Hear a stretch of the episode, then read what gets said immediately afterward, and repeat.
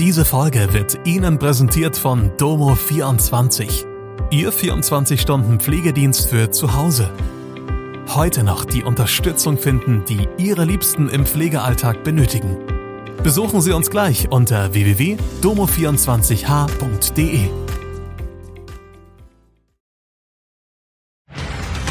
Hallo, das sind die Nachrichten von Donnerstag aus Mannheim und der Region. Rechtsextreme Chats, Fluchtversuch von Häftling, Löwentorwart wechselt. Vor rund einem Jahr hat die Mannheimer Staatsanwaltschaft ihre Ermittlungen gegen vier Mitarbeiter der Justizvollzugsanstalt Mannheim abgeschlossen, die in Verdacht standen, sich in Chats Hakenkreuze in verschiedenen Variationen zugesandt zu haben.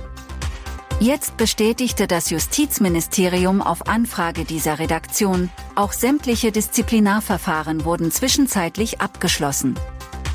Zwei Beamte wurden aus dem Beamtenverhältnis entfernt, wobei die Betroffenen hiergegen jeweils verwaltungsgerichtliche Klagen erhoben haben, so ein Sprecher des Ministeriums.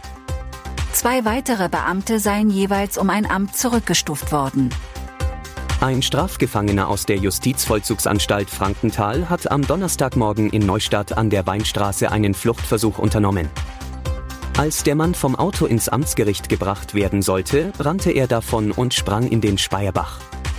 Seine Begleiter und Wachtmeister des Gerichts hatten jedoch die Verfolgung aufgenommen und verhinderten die weitere Flucht. Sie zogen ihn aus dem Bach. Es ist bereits der dritte vergleichbare Fall innerhalb einiger Wochen in der Region.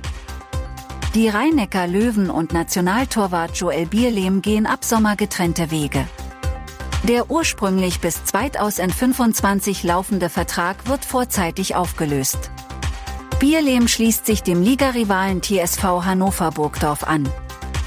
Übrigens, wir würden uns freuen, wenn ihr an unserer Umfrage auf Spotify teilnehmt und uns Feedback zu Mannheim Kompakt gibt. Das war Mannheim Kompakt. Jeden Montag bis Freitag ab 16 Uhr auf allen gängigen Podcast-Plattformen.